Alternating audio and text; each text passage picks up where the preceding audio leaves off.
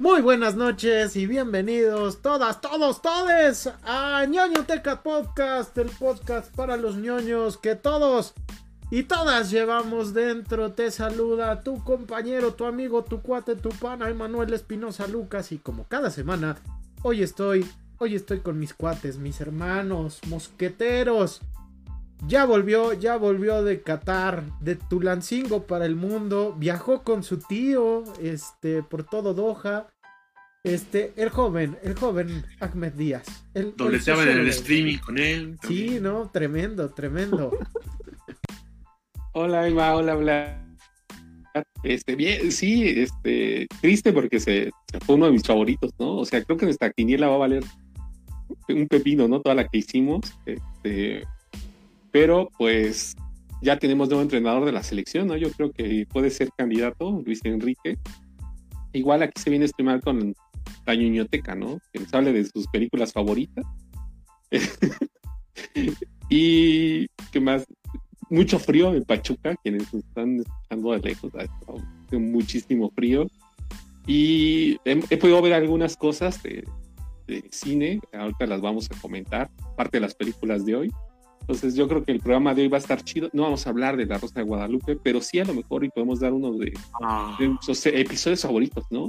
Sí, claro. A mí me, me, gustaba uno que era como de Pokémon Go, ¿no? Pero con La Rosa de Guadalupe. Chulada de episodio, chulada. El de las drogas auditivas, el de las drogas auditivas. Sí, el, el, de la chava que se tatúa clandestinamente. No, no, chulada, chuladas de episodio. Oigo borroso, oigo borroso. Lo, lo, más cañón es que, o sea, sí, sí, eh, sí tenemos buen este recuento de episodios de La Rosa de Guadalupe, ¿eh? Son, nos vuelve sí, conocedores, ¿eh? hay uno en anime de uno de una niña que hicieron como su propia versión de anime que es una niña que vende a su teléfono celular, ¿no? Está buenísimo. Si no lo han visto, búsquenlo en Facebook. Este está súper bien hecho los dibujos. Y es un capítulo de la Rosa de Guadalupe, ¿no? No, no, no sabe lo, el potencial que tiene. Uh, seguro estás viendo un K-drama y son exactamente lo mismo, güey. Chulada, chulada. Así como en la hora marcada salieron eh, Cuarón, Del Toro, ¿no? Este Iñárritu. Yo creo que el, de La Rosa de Guadalupe van a salir los próximos grandes directores del cine nacional, ¿eh? y, y, del otro. Espero que no, francamente. del otro lado tenemos a nuestro párroco del metal. Párroco, cuéntenos cómo está usted en lo que. Déjame conectar el cable del internet porque se me olvidó. Pero cuéntenos cómo está. ¿Cómo está transmitiendo? Este, vía wifi, está pedaleando, ¿no? El, los, el wifi, básicamente, si no tiene cable. Bien, bien, este, hola Emma, hola, ¿no? Este, pues, muy, muy, muy bien ya, este, se apesta vacaciones, entonces, este, muy contento, ¿no? Ya me regresó el alma al cuerpo.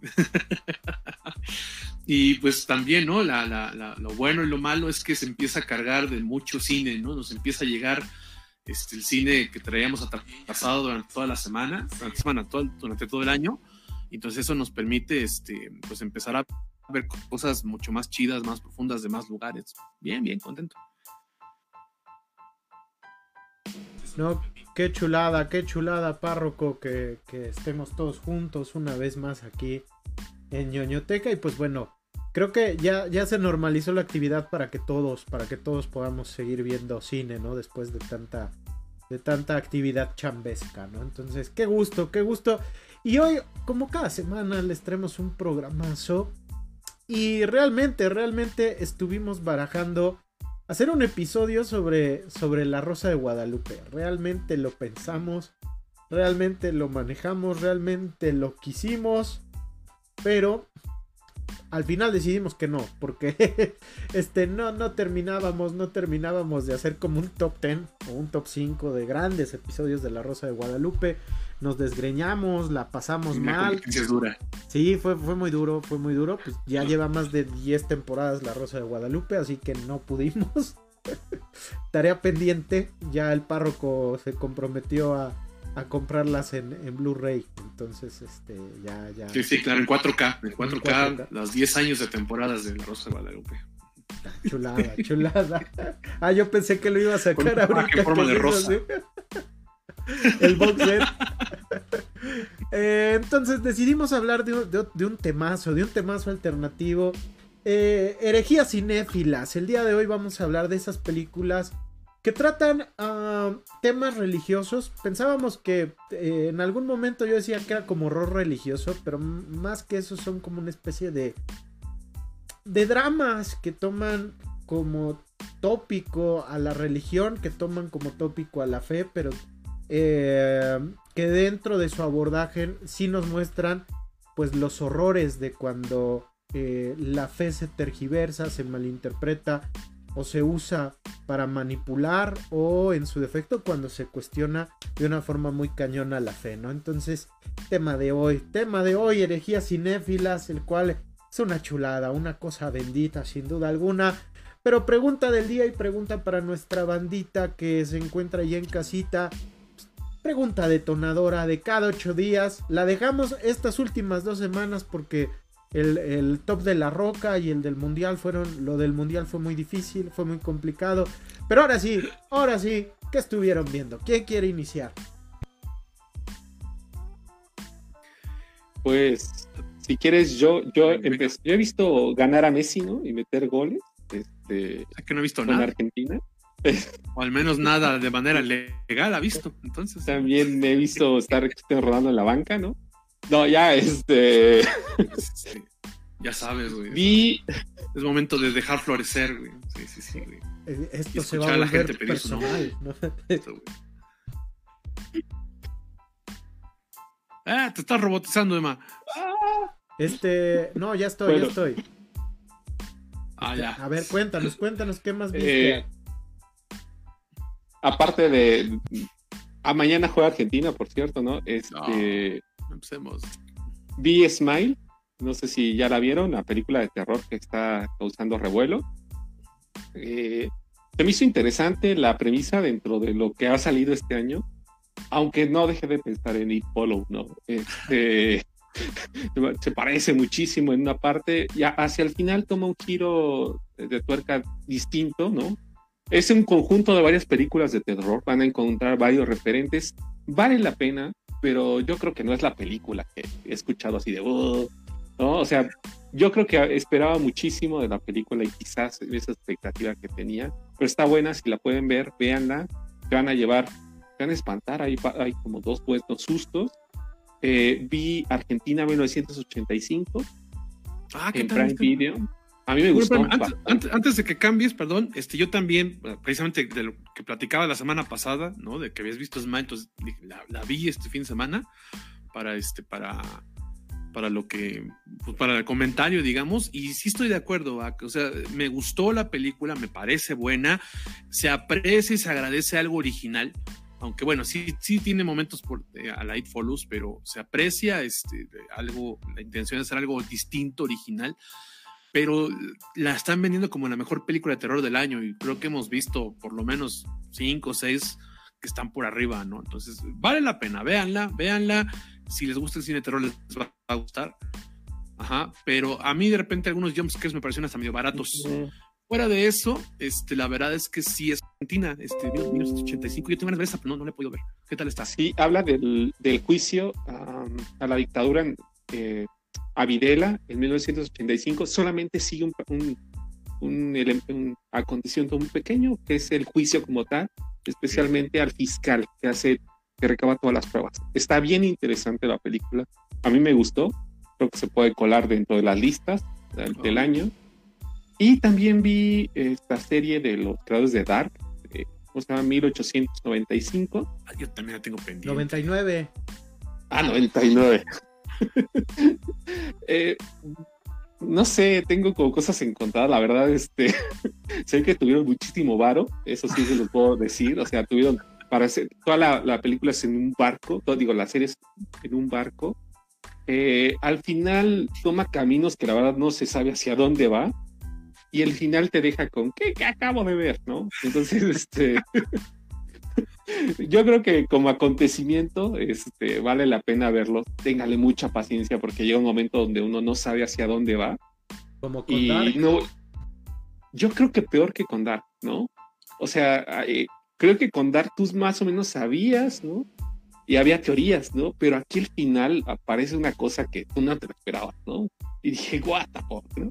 Entonces, este, espero una segunda temporada, no sé qué tal esté yendo a la serie, pero se esperaría una segunda temporada y terminé de verando, ¿no? Eh, a mí me gustó mucho, creo que es una de las mejores series de Star Wars, ¿no? Eh, el final es muy, muy bueno, muy conmovedor, muy revolucionario. Me acuerdo cuando estábamos hablando de películas revolucionarias, entonces yo creo que el final de Andor tiene esa, esa chispa. Entonces, véanla, denle oportunidad igual. Este, y creo que va a haber una segunda temporada, ¿no? Entonces, yo creo que a mí me gustó bastante, ¿no? Entonces, es lo que he visto, lo poco que he visto en sí. Yo también terminé de ver Andor y, también me encantó. Eh. La verdad es que yo empate, ah, no, no sé si ponerle arriba del Mandaloriano, porque el personaje de Mando me gusta mucho. A mí no el Baby Yoda está bonito, está chido, pero nada más, ¿no? O sea, a mí es el personaje de Mando el que me, me, gusta mucho. Si no es por eso, yo diría que esto es lo mejor que he visto de Star Wars, ¿eh? o sea, incluyendo las películas, ¿no? Yo que, ya saben que no soy fan acérrimo y sí puedo permitirme estos sacrilegios, sí, sí es una, una maravilla. Es de las mejores series que he visto este año. Ya no nada más de Star Wars, ¿no? Y es de lo mejor que he visto de Star Wars en general. La verdad es que vale muchísimo, muchísimo la pena Andor, ¿no? Y sabes que a lo mejor es como al contrario de lo de Smile, que aquí no esperabas nada. Y por eso te encontraste algo así, ¿no? Y, y, entonces, cuando tú vas con altas expectativas, sucede eso, ¿no? Y de lo que decías de 1899, yo no la he visto, eh, pero yo, yo había escuchado que parecía como forzada, ¿no? Como el querer parecer intelectual a fuerzas, la, serie, pero no, pero no sé si tú la viste así. Sí, me da la impresión que sí. O sea, creo que por eso te decía que Dark era como más natural, ¿no? Y aquí como que se ve que a veces es como con calzador las cosas, ¿no? Mm, no sé, sí tienen que tener muchísima paciencia, ¿no? Y al final así, que acabo de ver, no? Pero yo espero que la vean y me la comenten igual en los siguientes episodios. Ok, sí, sí, yo, yo a ver si la empiezo a ver, no eso al menos.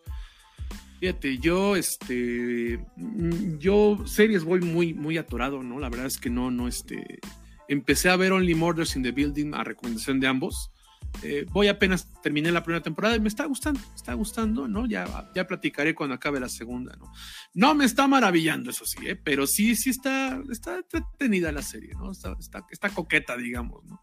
Pero la estoy viendo muy lentamente, entonces por eso todavía no, no la termino, a pesar de que es cortita los episodios, ¿no?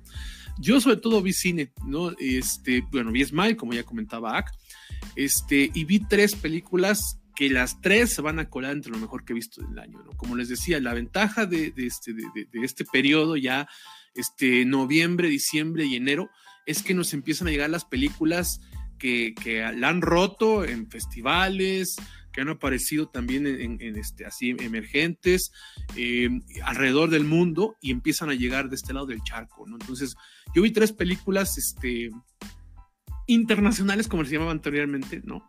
Eh, primero vi, este, vi una película eh, precisamente, y la vi precisamente el mismo día que vi Smile, y a lo mejor por eso me gustó mucho más esta, y Smile no tanto, es que vi una que se llama Speak No Evil, que es un, es, pues la han catalogado como una película de terror, sí raya en el terror psicológico, pero me parece que está más cercano al thriller.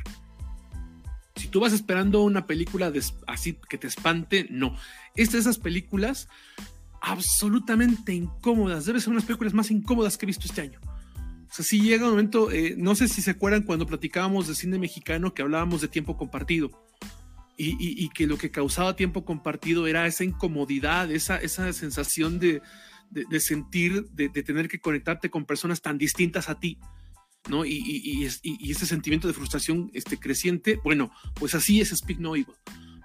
Hacia el final ya se pone más gráfica, más, más, más ruda, pero todo es una construcción muy lenta, es una película danesa, ¿no? Básicamente de una pareja muy estereotípica, supongo que de la clase media alta danesa, ajá, que conoce, en unas vacaciones conoce a una familia holandesa, pero que son más, eh, digamos que tienen tradiciones un poco más rurales, entonces tiene un poco también de ese toque medio de rural horror, y que se hacen muy amigos, pero después deciden volverse a ver y cuando ya empieza la convivencia entre ellos, las cosas empiezan a poner muy, muy tensas, muy incómodas, muy perturbadoras por momento, ¿no? Y tiene que ver precisamente con que la familia de Nessa representa la, la moralidad que la gente está está este, la moralidad y la buena educación, digamos, las buenas maneras ante el sentimiento, ¿no? Y cómo se tienen que guardar muchas cosas porque tienen que ser como que con buenos modales.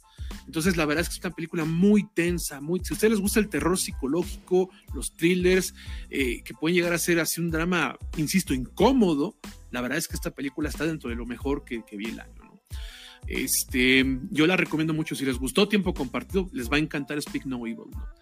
Este, aparte vi otra película española, eh, que bueno, es una coproducción francesa, eh, está, está eh, que se llama Asbestas, también había leído que es de lo mejor que, que, hay, que, que salió en, en, Europa, y lo puedo confirmar, es una película también muy, muy tensa, está en la misma línea incluso de Speak No Evil, está, y este, también que, cuenta una historia que está basada en una historia real, de un granjero francés, con su esposa, ya, ya en, su, pues, en su tercera edad, no, no, no es en su vejez, digamos, que deciden este, retirarse a un pueblo lejano en España.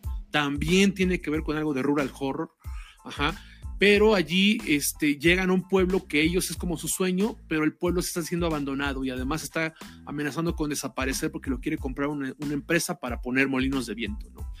Este, o sea, generar energía eólica. Entonces, este. yo pensé que la que, alguna canción de Mago de Oz o algo así. No, eso sí sería terror absoluto, francamente. si empezara a sonar Mago de Oz, sí me espantaré yo bastante. Pero este, pero no, bueno, tiene que ver así que intenta poner, este, intenta hacer, eh, comprar, o se habla también de gentrificación, etcétera.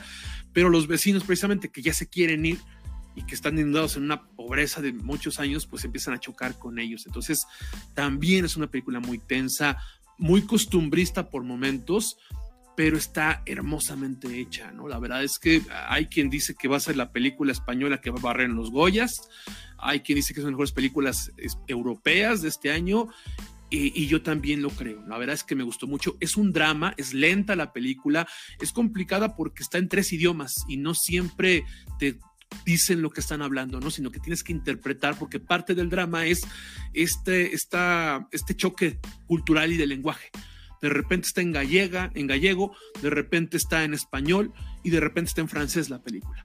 Entonces, este, incluso hay momentos en los que no hay, no hay subtítulos. Yo dije, a lo mejor es la copia académica que estoy viendo, ¿no? Pero eh, la idea es esa, que no hay subtítulos para que lo que tú veas es precisamente las sensaciones, ¿no? De comunicación. Muy buena película, la verdad, la recomiendo mucho.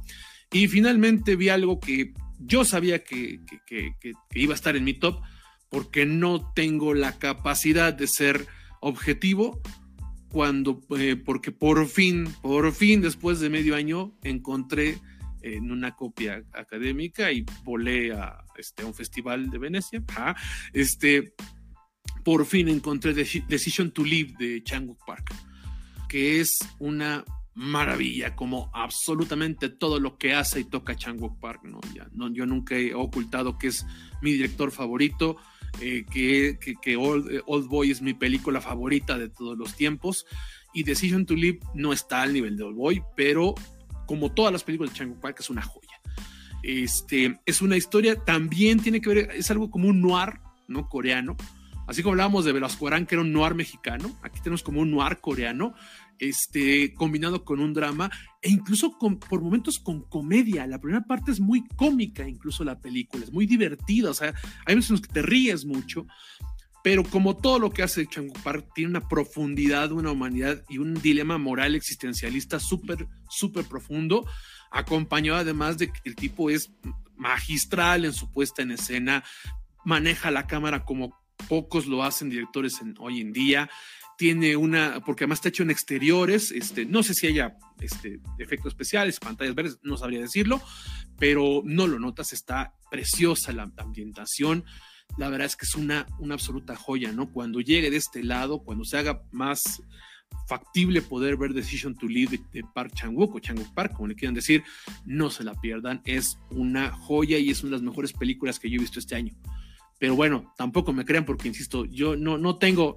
no tengo autocontrol cuando empiezo a hablar de Chang Park. Por eso es que voy a intentar no hablar demasiado al respecto. Pero de verdad es que eh, es uno de los directores integrales que hay hoy en día en el cine, ¿no?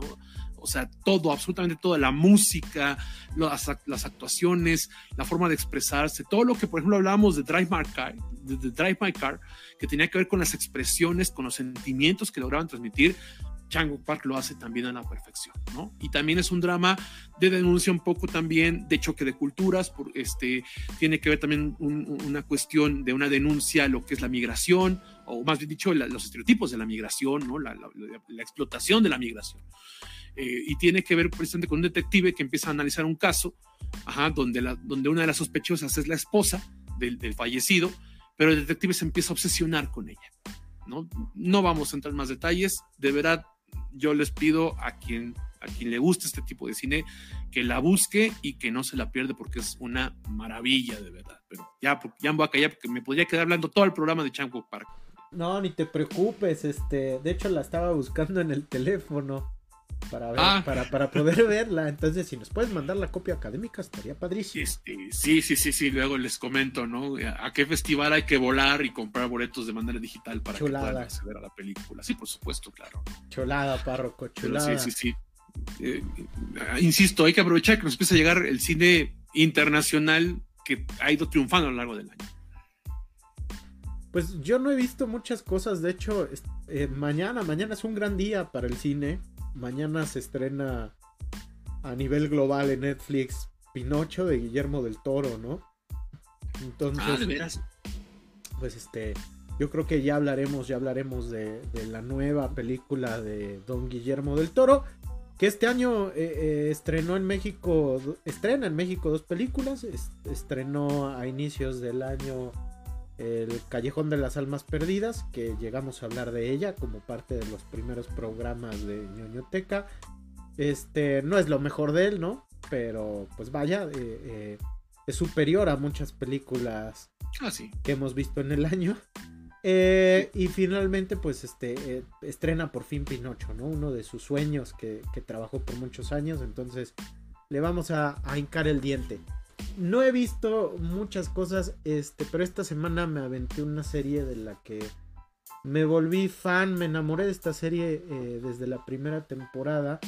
Y es una serie inglesa de la BBC que, Apple eh, distribuye eh, a través de su plataforma Apple TV Plus, que se llama Trying. Es una serie que estrenó este año su tercera temporada, que es la que vi. Ya había creo que ya había platicado un poquito de ella. Es una serie de una pareja eh, clase mediera inglesa eh, que por diversas circunstancias no puede tener hijos, ¿no? Entonces, este, debido a eso deciden eh, y, conforme a su enorme deseo de ser padres, este, adoptar, ¿no? Deciden ellos adoptar. Y la primera temporada pues transita por el proceso, ¿no? Por todo el proceso de ver si, si la, el DIF de Inglaterra, por así decirlo, el desarrollo integral de la familia de Inglaterra, los considera aptos para, para poder adoptar. La segunda temporada tiene que ver más con este proceso de adopción, de ver si eh, cómo, cómo, los escoge este sistema para que ellos puedan adoptar a, niños, ¿no? Y ya en esta tercera temporada pues trata mucho en torno sobre la maternidad, sobre la paternidad y pues también ese, ese deseo, ¿no? Esas paternidades y maternidades deseadas. Este, creo que es una serie eh, bellísima, sobre todo eh, para la gente que, que de repente se ha puesto a pensar sobre querer ser papá, sobre querer ser mamá, o sea, dialogar en torno de estos temas creo que es muy padre porque igual nos habla de ese choque cultural que hay con los padres de hace unos 30, 40 años y los padres actuales, ¿no? Que ahorita los papás actuales son millennials o son como los, los centennials más viejos, ¿no? Y como hace 40 años, este, nuestros padres, hace 20, hace 30 años, pues nuestros padres tenían también ciertas formas de crianza y nosotros ya tenemos otras, ¿no? Y hay ese choque cultural sobre ser padre, ¿no? Entonces, Entonces está, está coqueta la serie, es una serie de comedia, les digo, no es, no está hecha como para que uno se ponga a dialogar cada cinco minutos, pero eh, dentro de toda su trama, de su relato, que es muy agradable, pues sí, la serie, la serie termina por, por ponernos a, sentar sobre la mesa y platicar, platicar sobre maternidades y paternidades, ¿no? Entonces, Trying ahí en Apple TV Plus, pero también la pueden encontrar en otras este, plataformas selectas como eh, cierta cierta plataforma que empieza con Cue y termina con Bana. Entonces ahí está. ahí está, ahí está. Tema del día, tema del día. Eh... Realmente, que entremos ya por aquí tenemos saludos. Tenemos saludos. Este, ya anda por aquí Ricardo Gaitán. Saludos, niños. Saludos, Ricardo. Abrazos. ¿no? Abrazos a Les 4. ojalá todo vaya bien. Este, Ah, también poniendo por aquí Sabdiel Sabo, saludos amigos, Sabdiel, Sabdiel, saludos, ¿no? Saludos Sabdiel, ¿no? Este, y acá dice precisamente que ya también está esperando por Ping 8, ¿no? Sí, sí, ¿no? Clásico, clásico cuento, ¿no? Chulada, chulada, Ping 8, la versión de Tommy Daly. Este, volvamos al tema, sin hereje, sin hereje. Este, se acerca el día de la Virgen de Guadalupe, que es una de las figuras eh, religiosas eh, y bueno, una de las figuras en sí más este, representativas de la, de la cultura mexicana y de la cultura la, cultura latinoamericana y hasta de la cultura mundial, ¿no? Creo que es este una de las eh, mientras que muchas figuras de religiosas han perdido fuerza, pues parece ser que la, la, la, la, de Guadalupe nomás no, ¿no? Cada 12 de diciembre vemos esas enormes procesiones que ocurren a lo largo y ancho del país. Este, a mí lo que me gusta es ir a la feria, ¿no? A comprar pan de feria porque está sensacional. A comer buñuelos. A comer buñuelos. No, qué cosa, qué cosa. No, ya, ya, no, ya, ya, ya me antojó. Barroco tremendo. Yo quisiera preguntar si, si hay alguien que conoce algún lugar en Pachuca donde puedas dormir el, el 12 de, de diciembre sin que sientas que estás durmiendo y tus sueños sean de la Segunda Guerra Mundial, ¿no? El 11, el 11, entonces ya está más tranquilo. No, no, hay gente que se sigue, ¿no? no, entre el 11 y el 12, ¿verdad? Sí, entre el 11 y el 12. Y hay gente que lo inicia por el Maratón Guadalupe Reyes, ¿no? Entonces. Ah, este, además, sí, ya, ya arrancan, Las, arrancan las posadas, ¿no? Ya. Celebramos aquí Sabdien nos dice, así es, jaja, dice Viva Tati Cantoral, sí, claro, ¿no? ¡Ah, Guadalupe! ¡Ah, Guadalupe! y ante, eso quisimos hablar de cine religioso, pero como no encontrábamos como tantas pelis de, de, de, la guadalupana, que de hecho sí hay, sí hay un buen, pero No, nos decidíamos, pasamos al plan B, que era hablar de, de los mejores episodios de La Rosa de Guadalupe.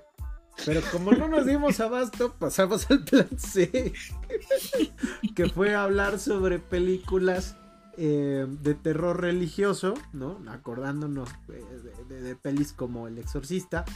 Pero nos dimos cuenta que todas estas películas que rayan en, el tema de la fe, de la religión, más que sentirse como pelis de terror, este, se sienten, son, más en su mayoría dramas o, películas de suspenso o películas con alguna temática social. Así que decidimos, decidimos entrarle a estas herejías cinéfilas que están sensacionales. Y hoy traemos una tercia de tres, valga la redundancia, una tercia de tres que está de rechupete. Así que quédense, quédense porque se va a poner sabrosongo. creo que no que a la gente ya que Ricardo nos, nos, protesta y dice, no, no era de la Rosa de Guadalupe el programa, no, creo que ya se va porque no, no terminó siendo de Porque no era de la Rosa de Guadalupe. yo creo que, yo creo que hay que buscar invitados, ¿no? Hay que buscar invitados que vengan a hablar de, de la Rosa de Guadalupe, ¿no? Capítulos más memorables, exactamente, ¿no? y obligamos a hablar a verlos así como hicimos con la roca, ¿no? este... Sí, claro. Yo quise hago la tarea, no como otros, pero bueno. Yo, yo creo que Vlad ve más este. Ha visto más episodios de La Rosa de Guadalupe que pelis de La Roca. Algo me lo dice. Tengo que hacer la cuenta, pero a lo mejor sí, en una de esas sí. Tremendo, tremendo, pero vámonos, vámonos, porque traemos una selección muy chida y qué mejor que empezar con, con, el, con el joven Díaz después de su viaje a Qatar, después de ese choque cultural, sobre todo porque pues el joven Díaz, católico empedernido, ¿no? Este, ahí discutía con, con la gente de Qatar, ¿no? Sobre diciéndoles que pues seguían a, deidades equivocadas y cosas así tremendas. Que eran unos paganos. Que eran unos paganos, que les iba a llevar la palabra de Dios, no sé.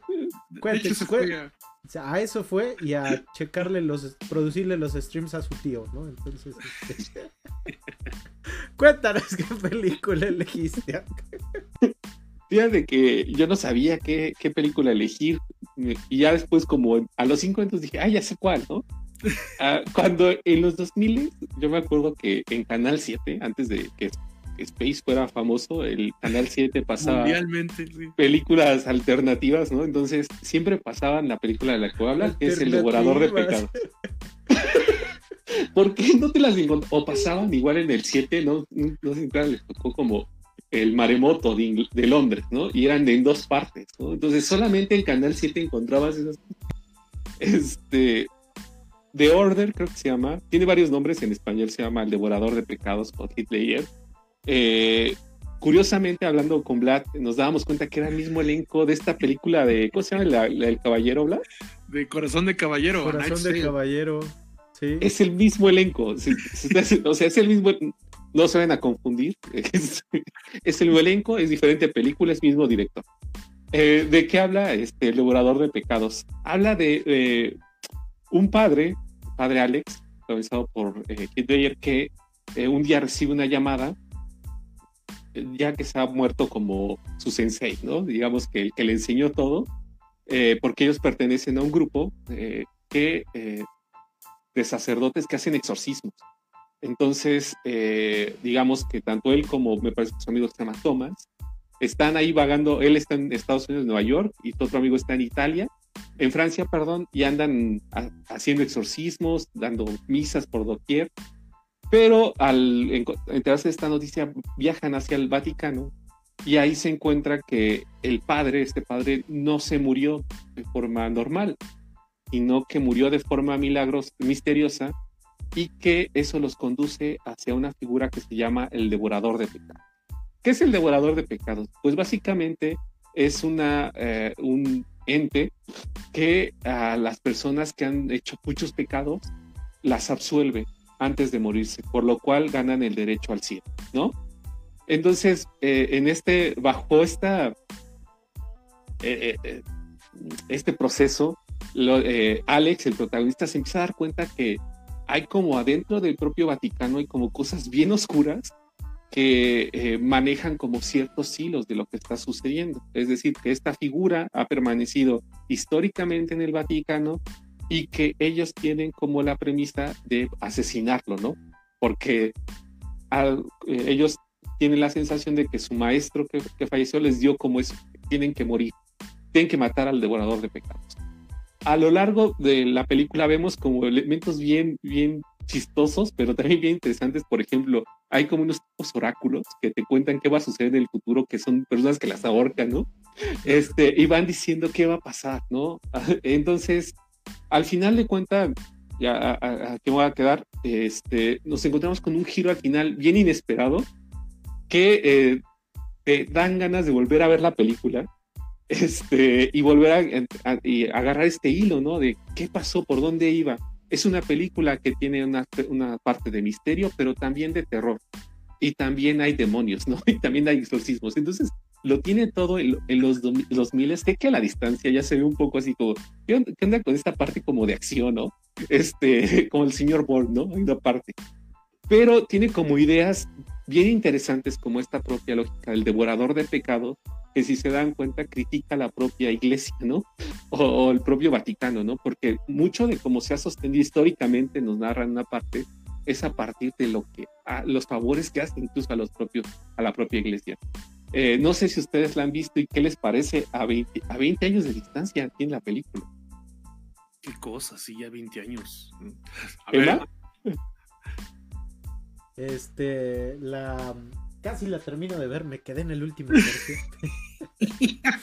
Porque no, no, es que no me acuerdo, o sea, yo tenía en mi memoria que la había visto. Y sí, ya la había visto. Y efectivamente, en el canal 7. pero, pero, ya no me acordaba bien. Ya no me acordaba bien de la película. Y fíjate que eh, a 20 años de distancia, sí tiene ese aire de esas películas de finales de los 90 y de los 2000 que tenían como esta onda de el mundo se va a acabar porque se acaba, eh, inicia un nuevo milenio, ¿no? Este onda el día final, ¿no? Con Arnold Schwarzenegger, onda estigma, ¿no? Con Gabriel Byrne y, y ah, estigma. Mira, ya se acordó el párroco, ya se acordó el párroco de, de, Stigma. Eh, pero también tiene como, como tintes de esas películas de aventura de la época. Onda La momia con Brendan Fraser, ¿no? Y la propia Van Helsing, ¿no? Como que de repente tiene ese, ese feeling de esas pelis de, inicios del, del siglo XXI. Este, sí, eh, esta, esta onda de una orden secreta del Vaticano que se dedica a, pues a, hacer exorcismos, ¿no? Y como que enfrentar al mal alrededor del mundo, pues no es una idea eh, completamente nueva, pero creo que el giro que le dan aquí en el, en el Devorador de Pecados es bastante eh, bastante cool, ¿no? Incluso hoy a 20 años de distancia, esta onda de que eh, los personajes de Heath Ledger y de Mark Addy, el, del rey Robert Baratheon, ¿no? De, Juego de Tronos. este... E, e, se siente cool, ¿no? Y la idea de que la iglesia esconde secretos que, que van más allá de nuestro entendimiento pues juegan mucho igual con la época, ¿no? Recordemos que es una época donde también se da ese boom, ¿no? De, eh, están, está como en un super boom estas revistas son daño cero, ¿no? Que, que, manejan cosas esotéricas o, de teorías de la conspiración, ¿no? Entonces me recordó muchísimo, muchísimo eso, pero ya entrando como al tema serio, creo que es bien interesante cómo esta película eh, cuestiona mucho el papel de la iglesia, ¿no? Como una institución que rige la fe, ¿no?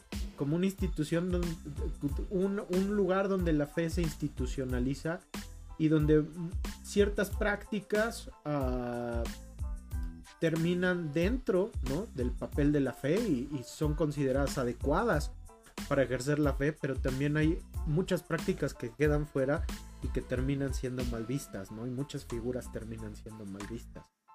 Y esto se, se, adecua pues al contexto real porque la iglesia católica funciona así, ¿no? Hay muchas prácticas eh, que son incluso más viejas que la propia iglesia y que la iglesia nomás no reconoce, ¿no? Pero hay otras que, que hasta parecen tomadas o, una tomada de pelo y están ahí. Entonces esta idea de seres sobrenaturales que caminan entre nosotros, que están dentro de nuestra propia sociedad y que eh, nos hacen cuestionarnos la fe y nos hacen cuestionarnos el papel de la iglesia si es necesaria una institución para poder legitimar nuestras creencias, pues eh, es algo que a mí me parece muy cool, ¿no? Este, para los que no somos tan religiosos, pues consideramos que la fe no es una cuestión que tenga que ver con un edificio, con una institución.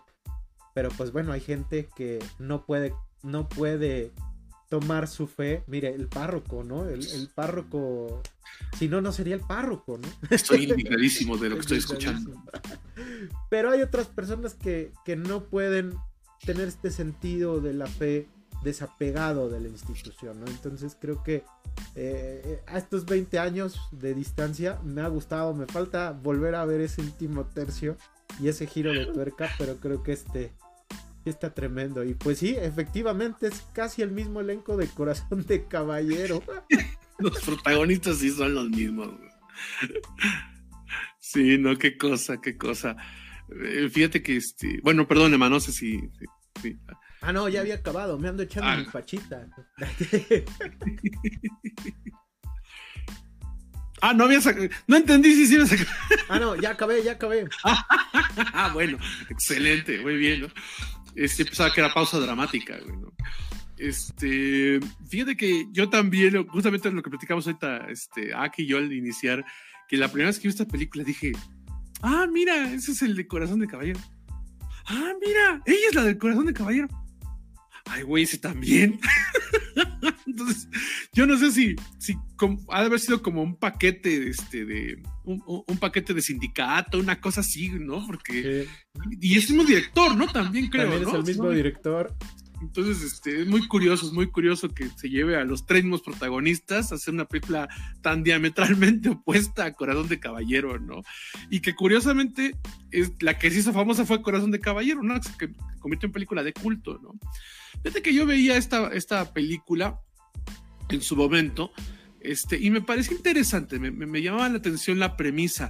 Eh, ahorita básicamente tratando de recordar justamente de, qué iba la película, leyendo al respecto de eso precisamente, sí, ya, ya, digamos que en cuanto me acordé que, ah, sí, los mismos de Corazón de Caballero, ya me acordé de qué iba la película, ¿no? Yo creo que es una premisa que este, Emma sí hablaba mucho, muy profundamente de esta crítica a la institución, etcétera, lo cual es cierto. A mí la verdad es que ya a la distancia, a los 20 años, me parece que hubiera sido una buena novela de Dan Brown, ¿no? Básicamente, ¿no? O sea, del Código da Vinci o, El Infierno, ¿cómo se llamaba la otra? No me acuerdo, ¿no? Entonces, de esas, ¿no? Entonces, la verdad es que... Ángeles y demonios. Ángeles y demonios, ¿no? Que, que bueno, la, este, la gente de la literatura eh, le da un síncope cada que escucha el nombre de Dan Brown, ¿no?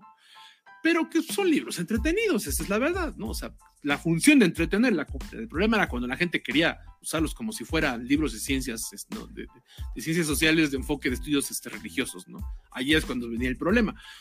Pero eran entretenidos. Esta película cumple con eso. Me parece que está lo suficientemente eh, bien hecha, una premisa lo suficientemente interesante como para que hoy la veas y te divierta como tal a lo mejor ya empieza a mostrar un poco los hilos, ¿no? De, pues de que no había mucho presupuesto, de que las actuaciones no eran las mejores tampoco, ¿no? Porque Hitler era un buen actor, pero este, pero pues no, no siempre, no siempre lo sacaba a pasear, ¿no? El talento este histriónico. Entonces, este, pues aquí era un poco medio, medio, como muy, este, como muy de palo su personaje, no sé, ¿no? Entonces, aquí es este donde se nota que o sea, sí, sí se ve que se llevan bien, ¿no? Todo el elenco. Ajá. Pero sí este es como de los papeles así de Hit Ledger que dice, ah, bueno, saco la chamba y ahí muere, ¿no? Como que ya, ah, ya recibí el cheque, ¿estás? Porque hasta se ve que en Corazón de Caballero sí se ve como que hay más desmadre, ¿no? ándale, ándale, ándale, ¿no? Que lo platicábamos, que primero fue este Corazón de Caballero y luego fue esta, ¿no? Entonces ya que ya se conocían como que todo un en piloto automático, ¿no? Digamos, ¿no? Este, porque igual el, Rey Baratheon también es un buen actor, pero pues, aquí la verdad es que no, no, no hay mucho espacio para que, como para que brille demasiado. Fíjate que es una película que yo creo que aguantaría un buen remake. ¿eh? La verdad es que sí aguantaría un remake de esta película. No lo van a hacer porque pues, ahora ya todo el mundo dice, no, Hitler, la leyenda de la actuación, y hay que aceptar pues, que no, Hitler venía de las comedias románticas, ¿no? Y sacó, eh, este, sacó a reducir el talento como Joker, ¿no? Pero, este, pero la verdad es que pues no, tampoco era así que digan puta, ¿no? Este, probablemente no lo van a hacer, porque además tampoco fue tan exitosa la película como tal, ¿no? Eh, quedó como que grabada precisamente por esta premisa, ¿no? A, mí lo que me llama la atención de este lado muy hereje, y que además algo que no, no comentamos, ¿no? Que, que, cuando hablamos de herejía, no hablamos de blasfemia, o sea, no es lo mismo. Eh, hablar de blasfemia es atacar la palabra de Dios, atacar la figura religiosa, es agredirla como tal. Y la herejía es el cuestionamiento, el cuestionamiento a, la, palabra de Dios, al cuestionamiento a la retórica religiosa y el cuestionamiento a la institución como tal. Entonces, eh, es, más, es más difícil ser hereje porque tienes que cuestionar, tienes que argumentar, que ser blasfemo y decir, ah, Dios, no, o sea, no, no, ¿no? Entonces, por eso es importante hacer esta diferencia, porque el devorador de pecados, precisamente por lo que ya, ya platicaban ustedes dos, este, termina siendo una película hereje. Termina siendo una película hereje porque lo que cuestiona precisamente es una doble moral de la iglesia como institución. Y cuestiona también el hecho de entender, porque a fin de cuentas la, analogía del, del, devorador de pecados, la analogía de, de, lo que criticaban las iglesias luteranas, precisamente de que con dinero cualquiera podía entrar al reino de los cielos ante lo que era la, la, premisa religiosa, ¿no? El luteranismo precisamente es donde, donde comienza la crítica, es decir, bueno, ¿cómo es posible que para entrar al reino de los cielos baste con que yo lleve monedas de oro? ¿no? Y entonces precisamente esta, esta cuestión de que exista una figura que devore tus pecados a pesar de que fueras una, una miseria humana, es una, es una analogía a eso. ¿No? A que básicamente en, religiones como la católica la gente siente o cree o te hacen creer, como lo quieran ustedes ver, que es pagando como puedes entrar al reino de los cielos. Con todo y que eso contradice a la palabra como tal de, este, de, pues no sé si es de Jesús como tal, no sé en qué parte de la iglesia lo ande diciendo, ¿no? Donde plantea esto, ¿no? De que, de que es más fácil que entre el, un camello por el ojo de una aguja, y con camello no se refiere al de las, este, al de las eh, jorobas, sino al, a, la, a, la, cuerda enorme, ¿no? De, de los barcos para amarrar este, el ancla. Ajá este, que, que, que, entre un rico, precisamente, porque era una analogía no de que no es, este, no, no es que fuera un marxista este, Jesús, o sí. Pero, este, pero básicamente era que, este, sí, no, interesante, ¿no? Este, no, no, no es el tema, no es el tema. Regresemos, regresemos. Este, sí, sí es el tema, sí es el tema. Ay, tema no, vamos a ponernos chairos otra vez, ¿cómo? Entonces, este, pero, pero básicamente sí hace la analogía de que no podías comprar la gloria y no podías comprar precisamente la moral. Y el devorador de pecados me gusta eso, me gusta esa analogía precisamente, ¿no? Porque son personajes imperfectos absolutamente todos. Y eso es algo divertido, es una película que no se veía comúnmente, ¿no? Solían ser críticas un poco más blanco y negro y esta lo plantea de esa manera. Entonces, insisto, cinematográficamente no es nada del otro mundo, pero es una película que vale la pena ver y que yo insisto, y, y, fíjate que también eso da como para un tema de la de, de, de, de, de ñoñoteca, quisiéramos una lista de películas que sí merecerían un remake. Y por ejemplo, yo esta la pondría, ¿eh? me parece que esta con un guion un poco más profundo, más, más filosófico, incluso si nos queremos poner así, sería una película mucho más interesante. Pero la verdad es que la que tenemos, si no tiene nada que ver, y andan viendo este Azteca 7 cuando se acaba el partido, cuando Holanda gane y pase a la semifinal, y la pasa, véanla, véanla, va a valer, va a valer la pena. En vez de que vean al Capi Pérez este, sentándose encima de Sague. Entonces ahí está. Entonces, este, ahí está, ahí está el devorador de pecados. Una cosa tremenda, tremenda, gran película, gran película. Una cosa chula. Gracias por tremenda memoria. Este, gracias, sí, gracias por tremenda memoria. Pues, fíjense que eh, eh, el año pasado ustedes me hablaron de esta peli y yo la mera neta decía, ah, pues este, la voy a ver. Pero como no la encontraba, decía, ah, bueno, creo que ya me la perdí. Pero entonces la encontré en un descuentazo en, en, en un servicio de películas en línea y dije, ah, pues la voy a pagar, ¿no? La encontré en 30 pesos, ¿no? Entonces dije, ah, pues, pues está chido, ¿no?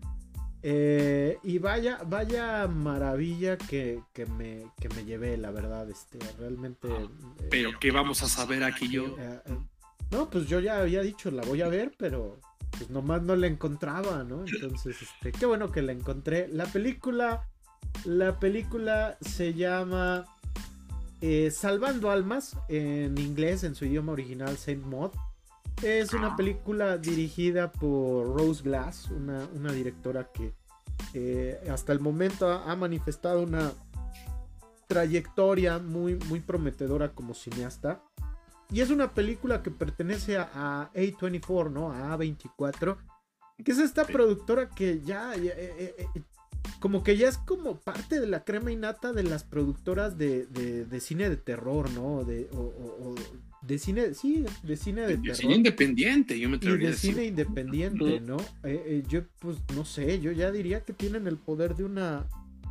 Eh, un poder casi similar a, a, Universal, ¿no? Por ejemplo, porque realmente eh, tienen un toque para elegir lo que van a lo que van sí. a distribuir a nivel mundial, ¿no? Como que saben tienen que regresar su credencial de cinéfilo mamador si no les gusta, si no aman una película de A24. De A24, ¿no? Yo creo que sí, sí, efectivamente, ¿no? Creo que en, en esta época no te puedes decir cinéfilo Sí, no, no, no, cinéfilo en general, si no te gusta alguna de sus pelis, ya si te gustan todas, ahí sí, ahí sí diría que serías, serías mamador, ¿no? Porque... Sí, ya voy a salir yo con una playera de A24. De 24 ¿Cómo supiste que es arte? Este, sí, no, no, no, no. Este, igual, cuando ya alguien te habla de, que ha visto todas las de A24, este, también, también teman, porque ahí sí o van a encontrar a alguien muy mamador o alguien muy pretencioso que no las ha visto. Sí. ahí, hay que tener cuidado también. Este, pero bueno, hablemos de, de, Salvando Almas, Saint Maud. El título en español, correctamente hablando, sería Santa Magda, ¿no? Este, y pues aquí seguimos a Maud o Magda, pero no es Magda, la esposa de Ned Flanders, sino que es otra Magda.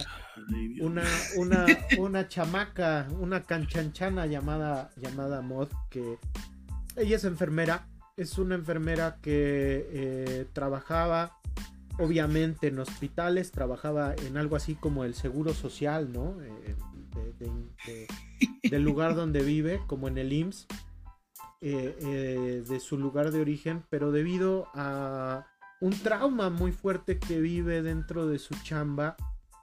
Ella abandona su labor como, como enfermera eh, y se vuelve muy devota de la fe cristiana. ojo, en la película nunca especifican si ella se vuelve, eh, da indicios de que se vuelve muy católica, pero en realidad nunca lo especifican si es catolicismo, cristianismo, presbiterianismo, de los santos de los últimos días, este, evangélica, pentecostesa. Bueno, ya ven que hay eh, dentro del cristianismo hay un montón de ramas, ¿no? Entonces, este, nunca lo especifican, ¿no? De los brasileños. Ah, de ah, los de pare de sufrir. Pare de mamá, digo, de sufrir, sí. De sufrir, este. Dicen que descendemos del mono, ¿no? Este. Me acordé del niño predicador. Este. Se vuelve, se vuelve una devota obsesiva de la fe cristiana al grado en que ella llega a inmolarse a sí misma pues para, para terminar con ciertos pensamientos eh, que pasan sobre su cabeza, ¿no? Y que tienen que ver con sensaciones muy humanas, ¿no? Que son el placer, la culpa, el deseo, el engaño, la frustración, eh, la genialidad, etcétera, ¿no? Y eh, aquí nuestra querida Mod consigue un empleo como cuidadora de Amanda, que es una bailarina que eh, en sus mejores días, pues ella fue una celebridad dentro de su medio, pero que en la actualidad es una paciente desahuciada de cáncer. Amanda ya está en la etapa terminal. Y el encuentro entre ambas, pues este, es como eh, el agua y el aceite, ¿no? No, no se llevan porque mientras Mod Magda intenta pues corregir el, comportamiento de, Amanda pensando que la puede salvar y llevarla hacia, hacia encaminar su alma hacia el paraíso, pues Amanda le cuestiona sobre cuál es el significado de la vida, si no es eh, para disfrutar, para cometer errores y, y, quitarse la venda de los ojos de que este de esta onda del sacrificio que a veces nos dicta la religión, pues es, una forma también de, oprimirnos de, nuestra, de nuestra propia libertad. Eh, así las cosas, ya no les cuento más, pero eh, eh, les digo esto, más que agua y aceite sería como un, una mecha y el encendedor, ¿no? Entonces este, esto va generando una combinación que va causando una mella tremenda en mod y hace que los resultados sean una cosa explosiva, ¿no? Una cosa tremebunda. Y creo que para nosotros como espectadores también lo es, porque realmente es una película que yo la primera vez que la vi me puso la piel chinita eh, y espero que ustedes también, ¿no? Eh, ¿qué, cosas interesantes tiene? Eh, bueno, primero que nada, yo sí creo que hay que decirlo, es una película con un, con un ritmo lento. Es un ritmo lento, la verdad es un ritmo muy lento. Y que puede ser para mucha banda eh, muy, eh, pues ahora sí como de mamadores, ¿no? La, realidad es que no, la realidad es que no.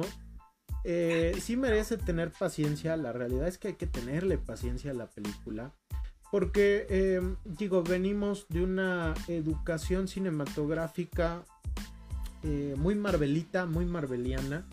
Y también a la hora de ver películas de terror seguimos como en la onda de que si no hay jumpscare, si no hay este, si no hay gente destazada, esto no es terror, ¿no? Este, recordemos que el terror, el horror se manifiestan de diferentes formas, mi gente.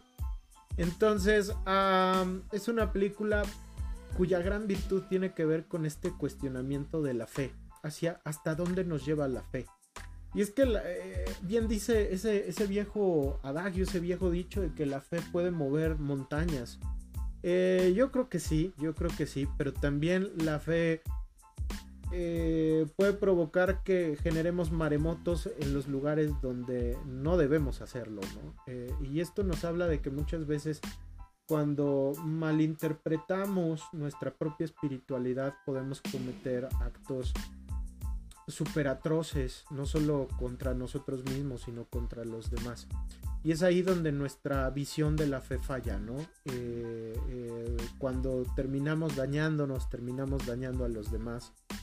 Y que tiene que ver también con esta idea de, que nos se nos ha implantado desde las religiones judio-cristianas de que la vida se trata pues de sacrificio, ¿no? Se trata de, de, servir a los demás, pero de una manera tan abnegada que uno termina oprimido dentro de su propia abnegación, ¿no? Entonces, Salvando Almas nos habla mucho de esto, nos habla de cómo la culpa eh, nos carcome, pero también cuando no hay una válvula de escape que nos permita liberar nuestros sentimientos de frustración, miedo, desesperación, enojo, depresión, ¿no?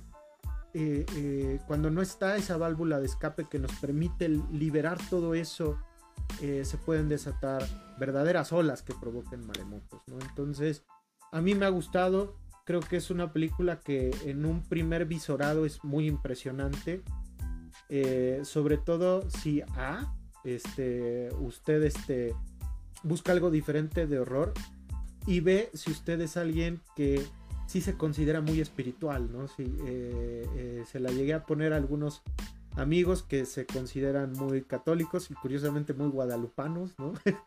y sí, sí, eh, sí les mueve, sí mueve mucho a la gente, ¿no? Entonces creo que vale mucho la pena, la pena por eso, ¿no? Entonces creo que es una película que vale la pena. Pero ustedes díganme y espero no haber sido tan mamador, ¿no?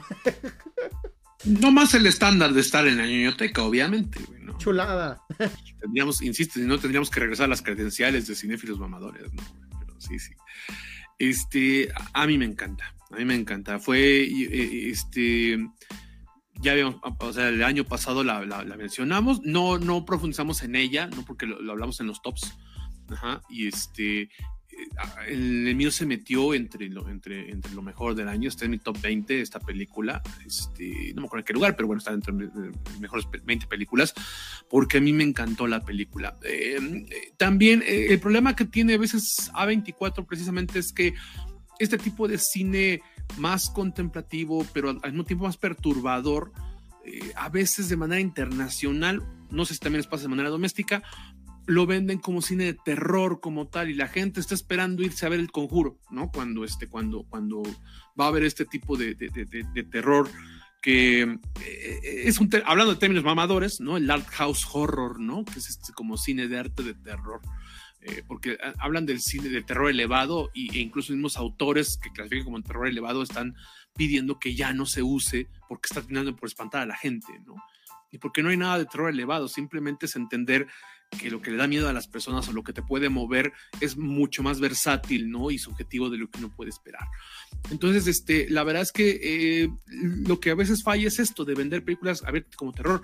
Yo creo que sí raya en el terror religioso, precisamente. De las tres me parece que es la que está más cercana al terror esta película. Eh, pero ciertamente, ¿no? Es una construcción lenta como tal, porque tiene que presentarte la moral eh, aquí me parece que todo juega alrededor de la moral, ¿no? De, lo, que, de lo que Mod entiende como su idiosincrasia de vida como tal y, de lo que cree que la gente tiene que hacer para ganarse el cielo. Entonces, este, la verdad es que eh, es necesario que la película sea lenta, sea medio, medio, este, parsimoniosa, que sea muy minimalista, contemplativa por momentos incluso, eh, porque tiene que contarte cómo es su vida de modo en la actualidad, o sea, qué es que aquello que le causó tanto trauma que eh, de entrada vemos muy rápido y conforme va avanzando la historia vamos entendiendo qué es lo que sucedió. Ajá, este, pero básicamente te va explicando cómo es que su vida se convirtió básicamente eh, en, la, en, la, búsqueda de acercarse a Dios. entonces, y, y, cómo empieza a sentir que que, Dios empieza a hablar con ella. Entonces, y, para bien o para, bueno, no, iba a decir para bien o para mal, pero la verdad es que desgraciadamente todos conocemos o hemos sabido de personas que tienen este nivel de fanatismo tan grande. Y no digo fanatismo, bueno, no, sí, iba a decir, lo digo de manera ofensiva, pero sí un poco, la verdad, ¿no? Pero sí este nivel de, de, creencias tan draconianas, ¿no? Tan inflexibles que hacen ver esta, esta moral este, eh, insisto, ¿no? Eh, implacable como tal, y que empieza a ver como alguien en quien en el fondo siente algo, que en el fondo admira, pero empieza a quererlo cambiar para ajustarlo a su moral. Entonces, los personajes precisamente nos reflejan eso, ¿no? De un, estilo de vida más liberal y un estilo de vida más conservador. Es otra vez una lucha política entre lo conservador y lo, liberal. Y este, pero la verdad es que es necesario que nos construyan este perfil de mod. Entonces, requiere paciencia la película, ajá, pero la verdad es que no tanta, ¿eh? Porque, insisto, la, primera, la primera secuencia ya te da un, buen golpe.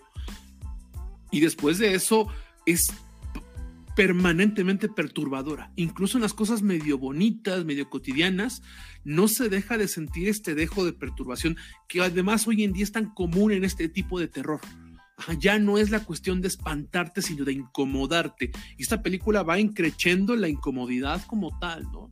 La verdad es que yo creo que esta es una de las películas que va a terminar siendo de culto, que va a terminar siendo de esas películas que dentro de varios años, digamos, es de lo mejor de la década. Porque, eh, como bien dice Emma, ¿no? Lo ves la primera vez, es muy impactante, o sea, los últimos no sé, los últimos 20 minutos, eh, ya, ya, ya, no puedes, o sea, no, ni siquiera hablas. O sea, te quedas callado viendo la película de todo lo que está pasando. Ajá. Pero este, pero cuando lo vuelves a ver, a pesar de que ya sabes eh, qué tan impactante va a ser el cierre, eh, al contrario, lo que empieza a buscar es como los, los detalles que, que, armen este rompecabezas. ¿no? Es una película que, como bien dice Emma, va a ganar en cada visionado y, y, y vas a quererla ver luego, luego para tratar de entender todas las pistas que te fueron dejando. Es, es una de esas pequeñas joyas indie que, este, que, que la verdad, bueno, ya, ya, no, ya no sé si eliminar indie a lo que hace 24. O sea, el presupuesto todavía no es mucho, pero la verdad es que cada vez es más grande la productora, lo cual me da mucho gusto. Y este, pero la verdad es que son de esas películas que ya son de culto, me parece que ya, y que eh, nada más van a ganar más con los años. No sé tú, acá. Mm, fíjate que a mí me gustó mucho. La, por cierto, les iba a preguntar, ¿es la misma actriz que sale la del Señor de los Anillos en la serie? Sí, sí, es Galadriel. Mm. ¿A poco? Sí, ¿verdad? Sí, sí. No manches, no, no, no, no había picado. ¿Qué cosa? No, no, no tenía, no, no, no lo había, no lo había conectado eso, fíjate. Fíjate que yo, yo todo el tiempo estaba diciendo, ah, no, en la otra pelea bien chido, ¿no? Y aquí hay el, el personaje totalmente contrario, ¿no? Eh, fíjate que a, mí me recordó mucho, yo creo que dos películas, una eh, tiene mucho que la vi, a lo mejor Vlad se acuerde de una alemana sobre un exorcismo de una chica que migra a Berlín. ya tiene muchos años que salió. Me acuerdo haberla vista, visto hace mucho. la primera parte me recordó mucho a, esa película. Y la segunda, no sé si también le recordó a Misa de Medianoche, ¿no? En, Juan, ah. en Misa de Medianoche que hay un personaje también que es muy devoto, ¿no? De, que ah, se aprende toda la Biblia, ¿no? De hecho, a lo largo de la serie vemos, me acuerdo mucho, me acuerdo mucho de ese personaje, ¿no?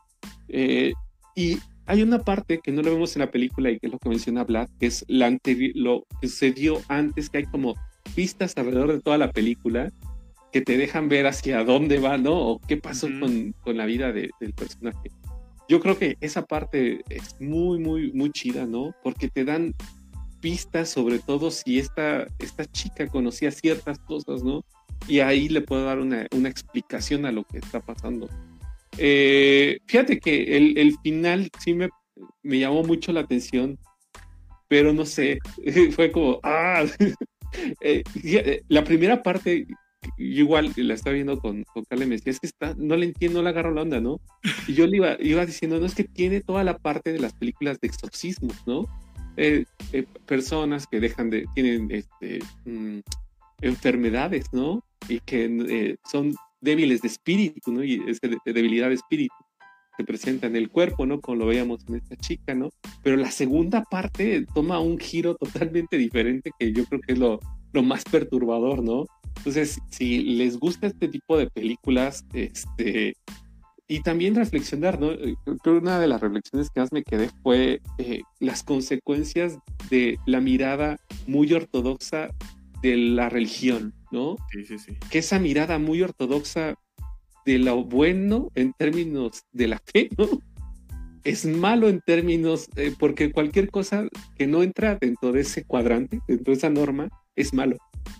Entonces, y no lo puedes entender, ¿no? Entonces, eh, esa parte yo creo que es muy, muy buena, ¿no? En términos de reflexión, ¿no? O sea, las personas que son muy ortodoxas les cuesta muy trabajo salir de la caja porque todo lo que está fuera de la caja es malo.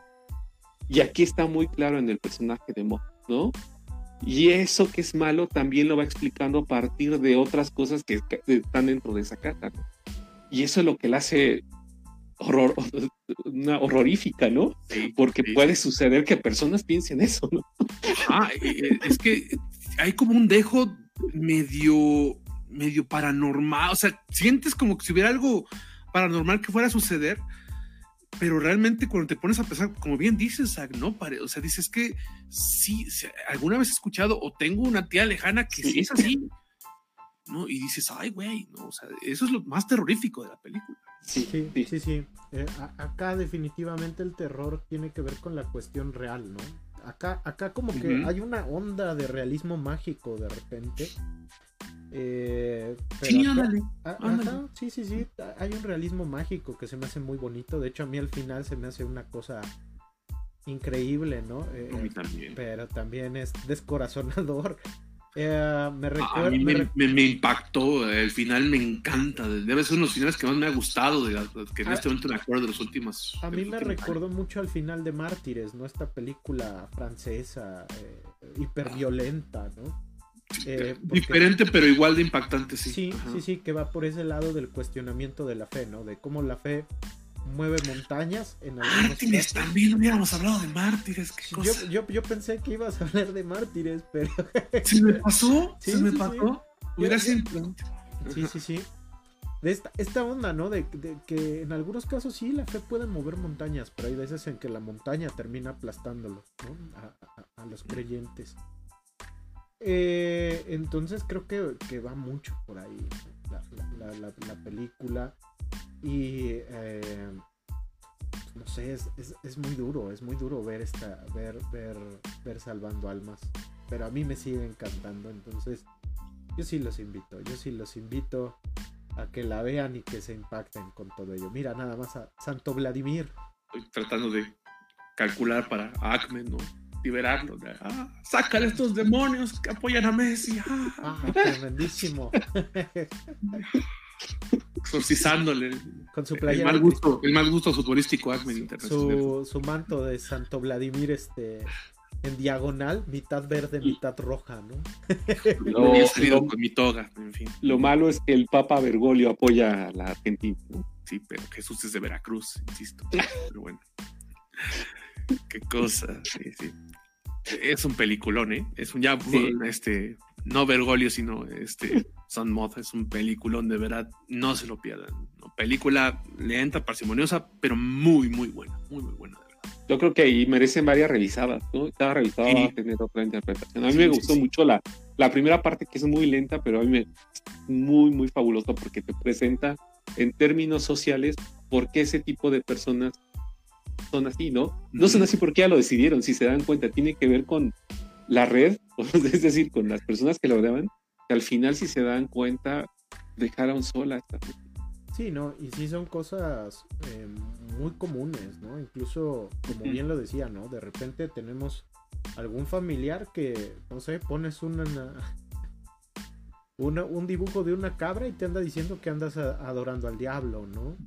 Que si le vas a las chivas, te dice que le adoras al diablo. Ajá, ¿no? Tú, con tu playera de las chivas y, no, es que estás adorando al diablo, ¿no? Este, cuando, por ejemplo, estas representaciones de, de, los demonios como, como cabras, ¿no? Este, nacen en el siglo XI, ¿no? Entonces son cosas bien tremendas. Mira, nada más, mira nada más, ahí tenemos. al, macho cabrío, nada más. Sí, sí, de Goya. Este, es este, es este Salvador Reyes de las Chivas. es un sacrílego, Sí, sí, sí. Bueno, para quien nos esté escuchando en Spotify, aquí de fondo tenemos a Gran Macho Cabrío, precisamente de Goya, ¿no? Pero bueno, muy bien. Pues ahí está, ahí está. Párroco, párroco, párroco. Ak, ¿tú querías agregar algo? Nada. No, no, es recomendarla, recomendarla, ¿no? Sí, sí, sí, completamente. Sello de calidad de niñoteca, ¿no? Sin duda, sin duda. Párroco, estamos en deuda contigo porque no la vimos. Por segunda semana consecutiva, me deja claro. tercera, creo, no me acuerdo de qué hablamos la semana pasada. De la roca. No, no, pero la, semana pasada tú sí habías visto Black Adam. No me acuerdo cuál fue la anterior, que tampoco, ¿no? Está bien, ya, ya, ya, ya voy, ya voy viendo el patrón aquí. Ah, ¿Qué película? Ah, sí, chida, sí, no, la vemos. No lo puedo creer.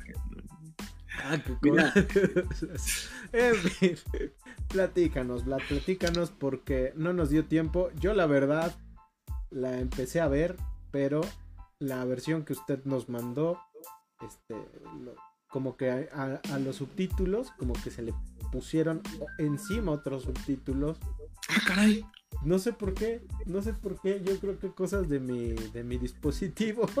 Yo creo que sí, porque yo también vi esa versión, porque yo la tengo, pero en una calidad mucho, mucho menor. Mucho Entonces decidí ver esa misma. Sí, porque este a la versión que usted nos mandó, este, se le, se le metieron unos subtítulos que me parece son de un país este, de Europa, pero que no, que no emplean el, el, alfabeto arábigo. Entonces, este, yo, ah, sí, yo, sí, me saqué mucho de onda, ¿no? Luego checamos, luego checamos esa copia que me hizo llegar personalmente Ken Russell antes de fallecer hace unos años.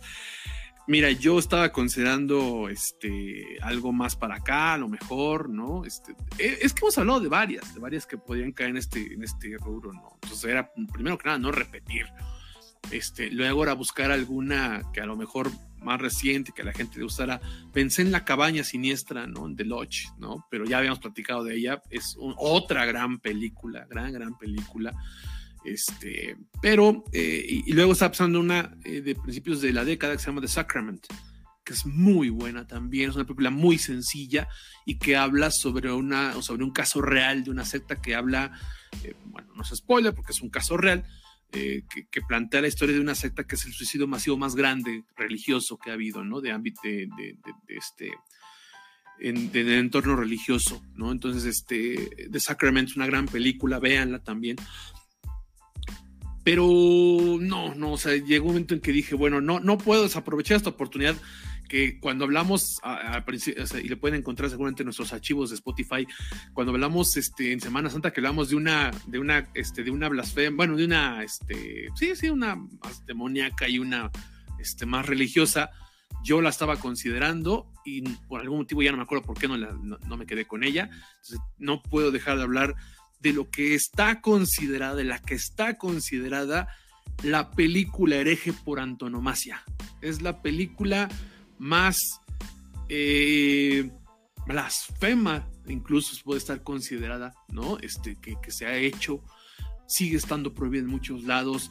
No tenemos una versión completa de esta película. Eh, porque ha sido mutilada miles de veces. Entonces, este, eh, hasta el 2002, 2000, mm, sí me parece que sí, se encontró todavía un metraje un poco más largo Ajá, pero, pero la verdad es que la, la, la, eh, la, película completa jamás la vamos a ver.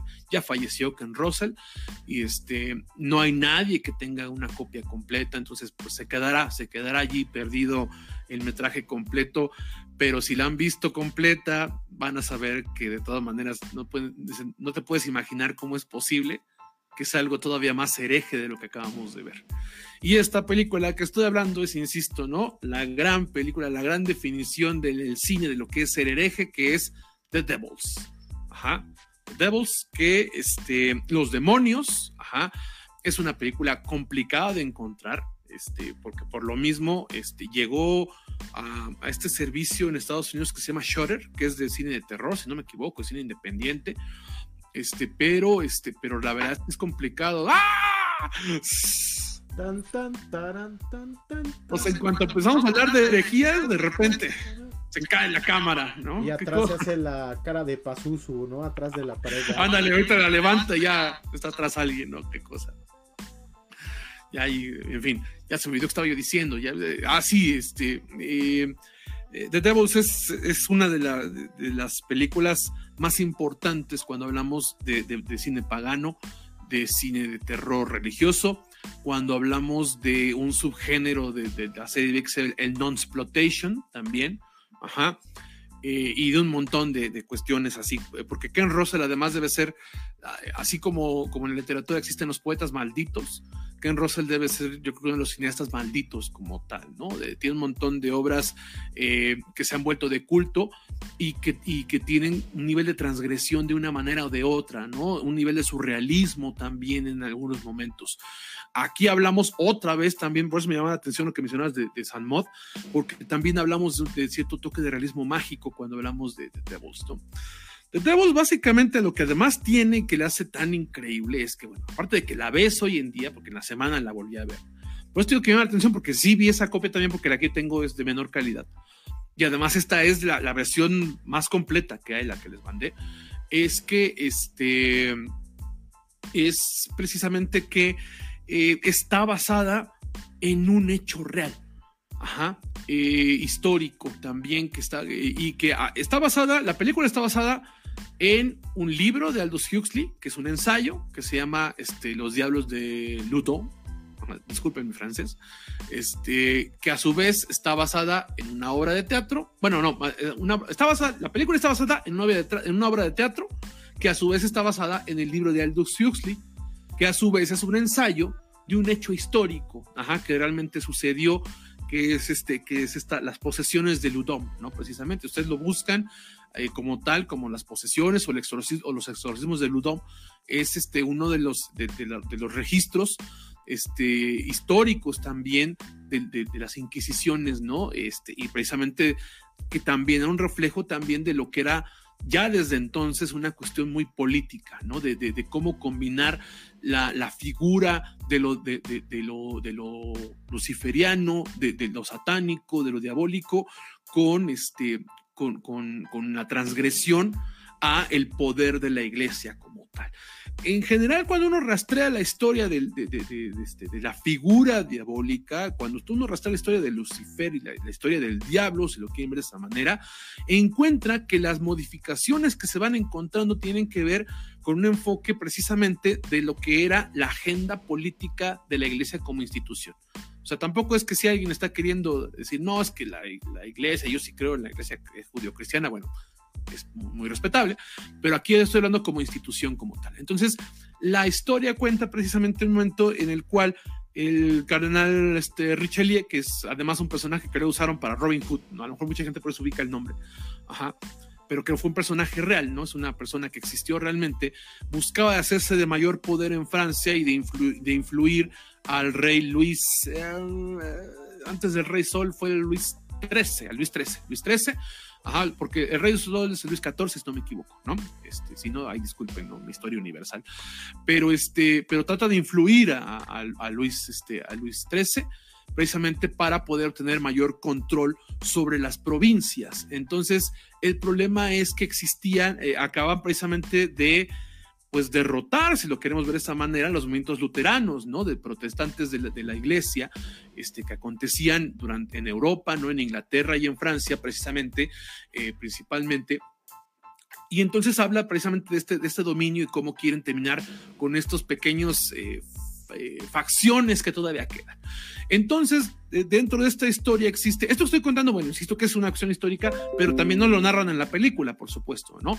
Este, existe esta facción, esta facción precisamente de, esta facción, estos pequeños poblados amurallados precisamente con cierto nivel de autonomía ajá, dentro, dentro de lo que era la monarquía, eran los pequeños rasgos ya de república, 100 años antes de la Revolución este, Francesa, y que hablaban precisamente y que plantean la armonía. Entonces, Loudun precisamente era una ciudad en la cual coexistían los, este, los protestantes y los, este, y los católicos.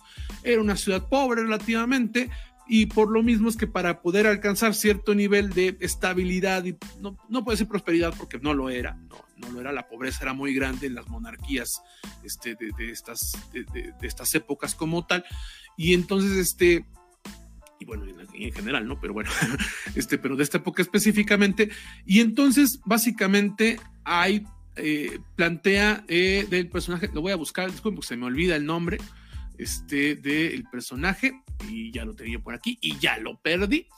Este, bueno, en fin, este, de, un, este, de un, de, un párroco precisamente, ¿no? Este, que básicamente lo que hace es, este, es lograr esta unión. Pero al mismo tiempo, pues no deja de tener todas las, las, este, las, eh, eh, todos los vicios que tenían las personas con, con ese poder, ¿no? Porque es un párroco, pero es un mujeriego, es, vive en las orgías, este, tiene mucha inmunidad en muchos aspectos, pero aún así sí tiene un aprecio por su ciudad. Entonces, básicamente lo que hace es que se está buscando la manera de cómo, eh, y que tiene además el servicio del rey, porque el anterior gobernador les apoyaba para poder mantener esta autonomía. Entonces, este, se busca la manera en la cual quitar del poder y quitarle la influencia a este, a este, a este personaje como tal. Ajá. Y eso básicamente se logra Urbain Grandier, Urbain Grandier, perdón. Ajá, es un sacerdote católico que era muy progresista, que planteaba que no tenía, que tenía ideas protestantes también y que básicamente planteaba eh, cuestiones más, insisto, progresistas como el hecho de, decir no al celibato este, de, los curas, por ejemplo, ¿no? Entonces, por eso lo veían como una oposición, porque a fin de cuentas este tipo de instituciones lo que siempre buscan es esta cuestión de que vaya en contra de, los pensamientos progresistas. Se sirven de pretexto para que este, ante este desenfreno sexual que vivía este vato, ¿no?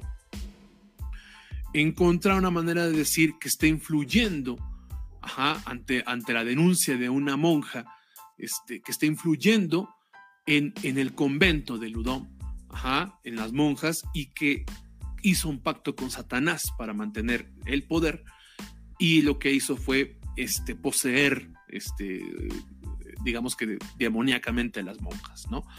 Esa es la premisa histórica y la premisa de la película. Ya entonces ahí es cuando entra el degenere como tal, ¿no? O sea, ya ahí ya digamos que ahí Ken Russell se quita de, estar, de este rigor histórico para presentarnos este, este cine este, surrealista, ultra, que venía derivado de, la de las liberaciones sociales, ¿no? de las revoluciones sociales, porque es del 71 la película.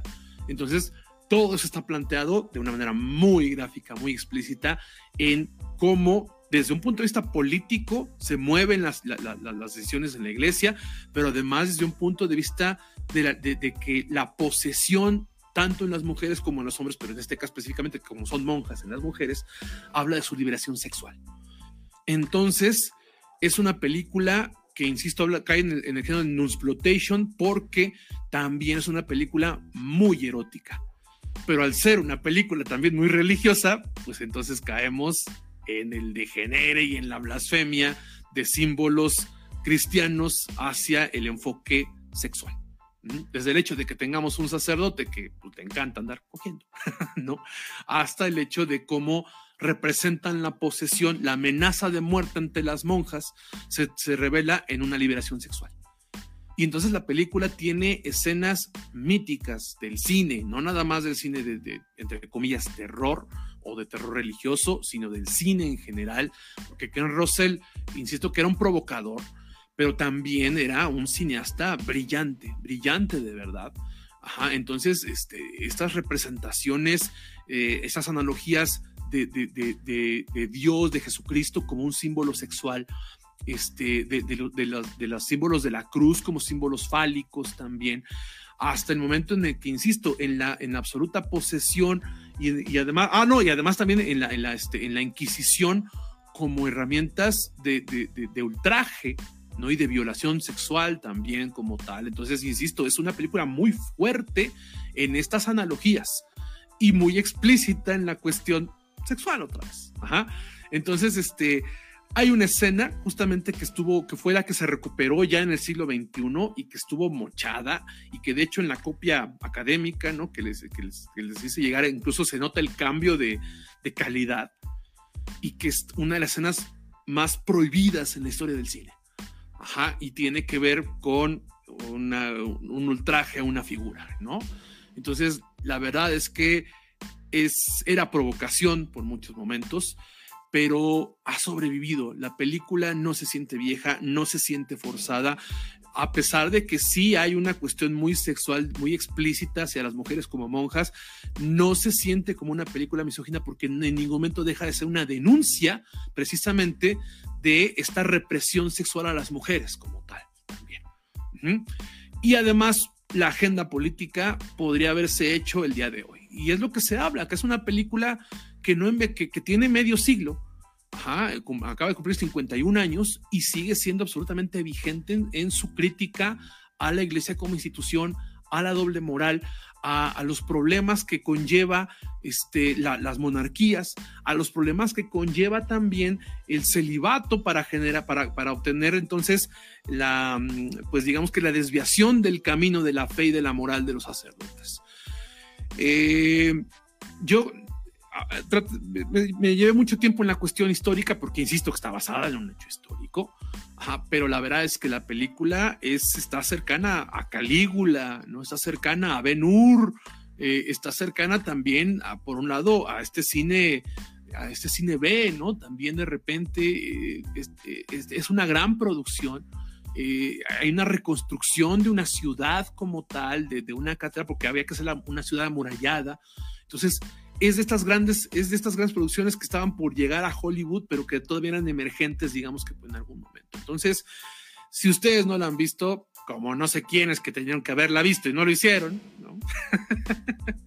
no se la pierdan. Es una película complicada de ver, de encontrar. Si les interesa algo de lo que hemos dicho aquí, ya saben, no escríbanos a esta Nomoteca Podcast en Facebook y les podemos facilitar una copia académica, ¿no? Este, para que puedan ver uno de los grandes clásicos del cine hereje y, e insisto, ¿no? que hoy en día sigue siendo transgresora como en la primera vez que apareció. La verdad es que van a sobrar las palabras. Hay muchísimos, muchísimos análisis desde el punto de vista sociológico, religioso, filosófico, histórico como tal de lo que sucedió en Ludom, ¿no? Porque insisto que fue eh, una, un acontecimiento con intención de acabar con todo movimiento social reflejado a partir de la religión. La verdad es que no se la pierdan. Me extendí un poco más porque insisto que ustedes, además de todo, otra vez por no sé cuántas semanas consecutivas dijeron, no, no hay que ver lo que recomendó el Vlad. No, Vlad, te equivocas, no es, no es este mala onda, es este que a mí me salió con subtítulos rusos. No. no se quitaba. Qué cosa, no puede ser. No, creo que fue algo de mi tablet, porque ya ahorita, la, antes de iniciar, la probé, probé la tremenda copia académica que nos mandaste. La probé ya sin problemas, pero era hora de iniciar y pues ni modo. Pero este. sí fue la anécdota del RIA. Entonces, este. Pues aprendí un poco de ruso. Lo malo es que era un ruso muy provocador. muy hereje. Muy herético. Sí, sí, sí. Muy herético, eso sí. Que ni qué. No sé si alguna vez se hablar, aunque sea del caso de Ludom. De, los exorcismos de Ludom. Porque se hablaba de un exorcismo, de una posesión masiva de todo el convento y Ken Russell lo representa en, en su realismo absoluto. O sea, la película raya en lo, paródico por momentos, ¿no? En lo, en lo, absurdo. Y la verdad es que, insisto, es una de esas absolutas joyas del cine. Yo me atrevo a decir del cine en general. Entonces yo la recomiendo mucho. Yo, yo creo que con lo que nos dices, de por sí siempre son una cosa sensacional tus recomendaciones.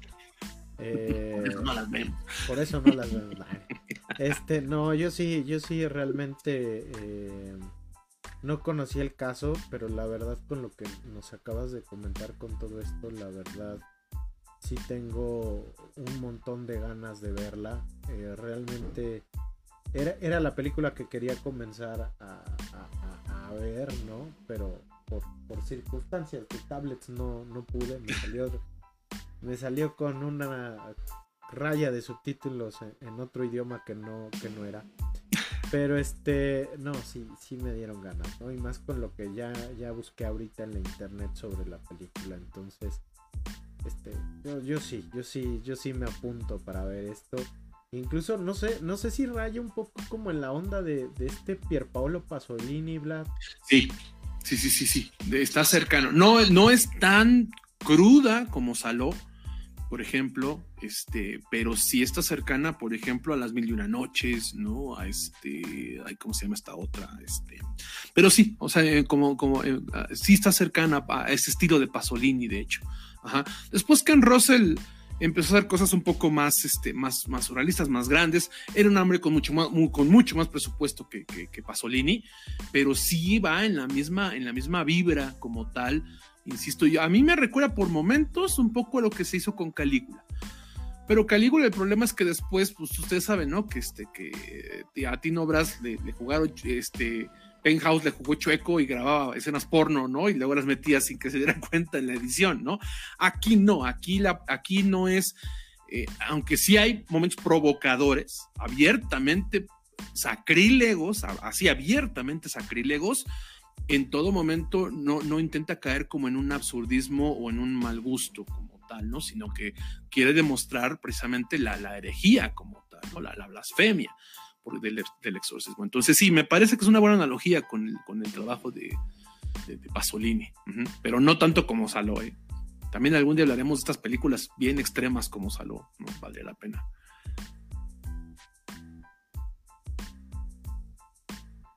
Sí. Lo más chido es que hasta saluda y todo. Se toma su tiempo el joven Díaz. No, pues yo no me dio tiempo de verla. No Pero me... prometo, prometo hacer la tarea la próxima vez. Ay, sí. Pero sí, con lo que mencionas sí dan ganas de verla. Entonces, igual yo la iba a ver, pero pues, quedan algunas, algunas cosas, pero yo sí la tengo, tengo el enlace, entonces sí, yo creo que son de las cosas, y en Semana Santa, que del siguiente año hablaré de Valdría la pena, valdría la pena retomarla en ah, algún momento. Sí, sí, para, para el 25 de diciembre. Lo prometemos, lo prometemos. Qué cosa. Bueno, en fin. Ahí está, ahí está.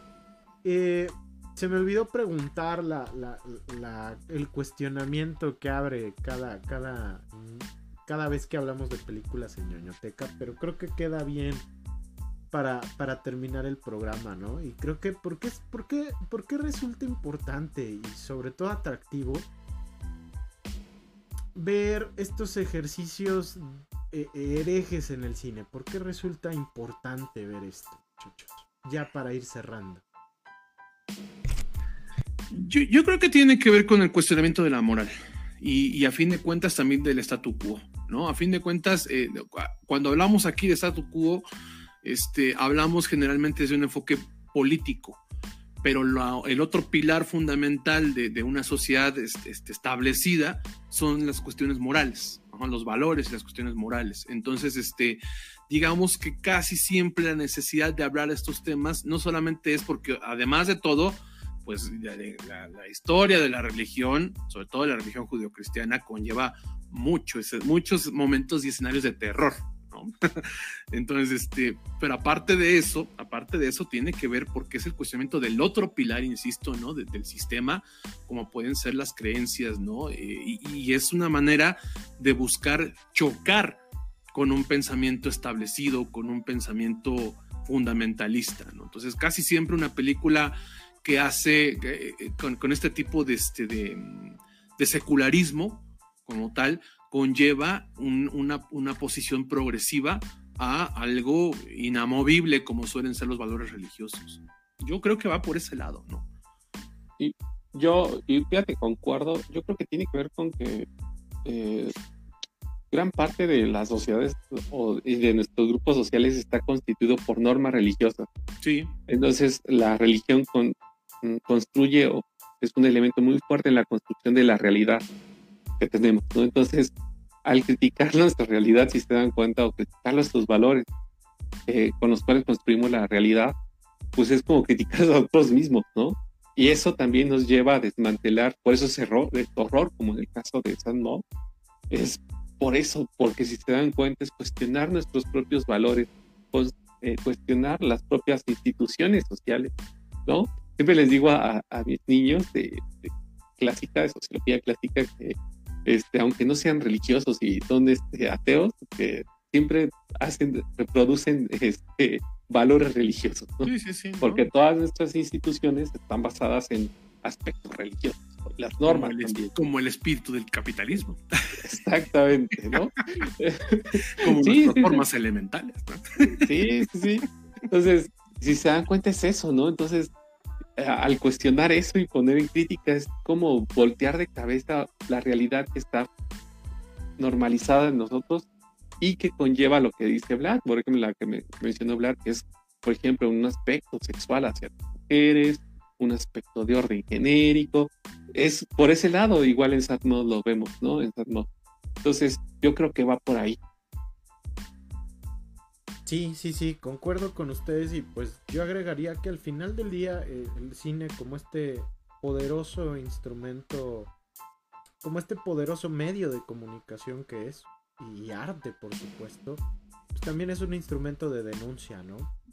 Y sirve para mostrarnos esos aspectos de nuestra idiosincrasia, de nuestra cultura, de nuestra moral, que pues este, como saben, pues también necesitan cierta, cierta pulida, ¿no? Ya sea porque presentan valores arcaicos o rígidos, o porque su propia institucionalización se ha vuelto dogmática, ¿no? Que es muchas veces el caso de las iglesias, ¿no? Eh, que son pues estas administradoras de la fe, ¿no? Y de los diversos procesos religiosos, ¿no? Entonces, creo que cuando un sistema ah, religioso, un sistema de conducta, un sistema de comportamiento se vuelve rígido, pues ahí está el cine para también, eh, tanto en algunos casos, como ocurre con algunas películas tipo Nuevo Orden, como para decir, no, es que está bien que, los, que cierto grupo tenga el poder, pues también hay otras películas que nos dicen, no, no, no, no, papu, ¿no? La cosa no va por ahí y necesitamos cuestionarlo. En este caso, pues obviamente la religión, Entonces creo que por ahí también va la cosa. Y pues, querida banda, querida banda, eh, cuéntenos, cuéntenos eh, si las van a ver o, recuérdenos algunas de estas películas donde se, se cuestiona la fe. Ya hablamos de Estigma, El Día Final, El Exorcista, por ejemplo, ¿no? Mártires. Está la, la, trilogía mexicana, ¿no? Hereje, que, el cine hereje en México es increíble cómo floreció en los 70, ¿no? Pero hay tres películas, que es este triunvirato que es Satánico Pandemonium, influenciada por The Devils, Alucarda, influenciada por The Devils, y, este, y La Viuda Negra, ¿no? De Ripstein también, este, esas no, no, esa no está influenciada por Devils, pero este, pero también, o sea, me parece que si ustedes buscan cine hereje mexicano, esas son las tres, este, las tres bases, digamos, ¿no? En, los setentas, ¿no? En el cine de los setentas. Este, está La Bruja, por ejemplo, ya hemos hablado de ella muchas veces, muchas, muchas veces hemos platicado de La Bruja. Este, está obviamente el exorcista, ¿no? Que ya decíamos que a ver si un día nos echamos un programa de, la tetralogía del exorcista, ¿no? Este, ay, este, bueno, bueno, es un montón, bueno, y aparte las que ya mencionabas, este, hay una yo ahorita que había considerado que se llama February o, este, The Black Coat's Daughter, que es con la, con, con este, con, con esa chava de, que salió de Sabrina, ¿no? que es una película de terror psicológico muy chida también, ¿no? Ah, esa es buena. Ajá. Está, este, están clásicos del folk horror como, este, como Sangre en la garra de Satán, por ejemplo, también, ¿no? Esa es una otra película muy buena. Eh, hay una que hablaba, por ejemplo, de este, eh, The Devil Rides Out, ¿no? Que es este, de cuando, de, y que tiene que ver con incluso con motociclistas y todo, ¿no? O sea, muy, muy divertida, ¿no? Entonces, este, la que decías de Schwarzenegger, ¿cómo se llamaba? Este. ¿El día final? El día final, el día final, ¿no? Sí, también esa. La que Emma, Emma nos compartió en Semana Santa, ¿te acuerdas? La de Jesucristo versus los ah, vampiros. Sí, Jesus Christ Vampire Hunter, ¿no? También buenísima, buenísima. No, no se la pierdan, ¿no? Y sí, o sea, hay, muchas que tienen que ver precisamente con este cuestionamiento religioso. Son, son comunes, la verdad, ¿no? Yo les había comentado también que les recomiendo mucho The Sacrament, que era, era la otra que estaba yo considerando. La verdad es que es muy buena también, muy, muy buena también. De, de ahorita de que salió de Ty West, ¿no? Que ahorita se está haciendo un nombre con Nexi Pearl. Hay una que se llama Red State, ¿no? Que también habla sobre una secta. Muy buena, muy, muy buena también. Y, y ya más cercanas al drama, digamos que la película con la que Elizabeth Olsen demostró que, a diferencia de sus hermanas, ella sí sabía actuar, que su película Underground, con la que agarró cierto estatus de culto, es con una que se llama Marta Macy Grace. No, Marta Macy no me acuerdo. ¿no? Una cosa eh, Ajá, sí, sí, sí, sí. Que habla sobre sectas. Que ese sería también otro buen tema, ¿eh? Otro, otro buen tema de la biblioteca sería que habláramos de películas sobre sectas, ¿no? Eso Ajá. Sí, sí, sí, Marta Macy, ¿qué se llama? Se me olvidó. Creo que es Marta Mercy May Maylin, ¿no? Ajá, creo que sí, una cosa así. Marta, Mercy May Marlene. Gracias, gracias. Sí, sí, sí, sí, sí, Muy buena también. Pues ahí está, ahí está. Pues vámonos, como ven muchachos, y cerramos el, día de hoy. Pero guapos, díganos dónde, dónde los encuentra su fanaticada. ¿dónde te encuentran ya tu regreso a México? En Twitter como Agmet con doble D. Ahí voy a tuitear sobre mañana sobre el pase de Argentina. Va a estar muy triste mañana Ahmed, ¿no? Este, y también sobre los goles de Cristiano Ronaldo en la banca. Pero vas, a, vas a ver, vas a ver. Mañana que estés tan triste te vas a olvidar, de eso, de cómo sale de la banca, ¿no? Ovacionado, pero bueno, muy bien. A mí me pueden encontrar en Twitter como El Equilibrista, este, en Facebook como Blas Mesa Escorza, este, y de vez en cuando escribo en desdeabajo.mx sobre cine, opinión pública y cultura de masas si me permiten el comercial también, este, y hablando precisamente de cuestiones este, herejes, hoy salió el primer este, sencillo de, mi próximo disco, ¿no? Ojalá lo puedan escuchar en YouTube, ¿no? Y que por cierto está basado en el paraíso perdido de John Milton, ¿no? Entonces, este, ojalá le puedan dar una escuchada en YouTube al sencillo en The Demon of the Fall, ¿no? Pues gracias por el comercial, disculpen. Ah, lo vamos a compartir en, el, en la página, ¿no? Sí, en el Facebook, ahí el enlace a, Spotify para que lo escuchen, le den cariño, le den su like y, le den amor. escuchen, lo escuchen para que forme parte de su Spotify rap.